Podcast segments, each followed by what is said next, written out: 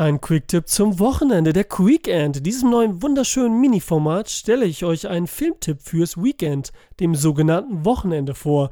Los geht's. Minnesota. Ein Dorf, von Schnee bedeckt, so weiß, so rein wie die Bewohner, bis jetzt. Sie leben vor sich hin, Hank, der mit seiner Frau, die ein Kind erwartet, sein etwas verrückter Bruder Jacob und dessen einfacher Freund Lou. Dann finden die drei durch einen schicksalhaften Zufall ein Flugzeug im Schnee, im Wald, kaum zu sehen. In diesem Flugzeug befindet sich Geld, sehr viel Geld. Um das Geld behalten zu können, schmieden sie einen Plan, einen einfachen Plan. Doch ab diesem Zeitpunkt ist nichts mehr wie vorher. Selbst der Schnee verliert seine weiße Unschuld durch beflecktes Rot. Spannend, straff erzählt, sehr gut gespielt und trotz der Weiten, die besonders der Schnee suggeriert, beengend, kammerspielartig gefühlt. Wenn man sein Glück gefunden hat, was kann dann noch passieren? 1998 gedreht, 121 Minuten lang, FSK 16 von Sam Raimi, der hier seinen bodenständigsten Film seiner Karriere gedreht hat. Sonst Regisseur von dem Horrorkomödienspektakel Tanz der Teufel oder Comicverfilmung wie Spider-Man. Hank wird gespielt von Bill Paxton, der 2017 leider verstarb. Das auf einem Roman basierende Drehbuch wurde für einen Oscar nominiert, genauso wie Billy Bob Thornton als bester Nebendarsteller nominiert wurde. Es handelt sich um A Simple Plan, ein einfacher Plan, zu sehen auf Prime Video.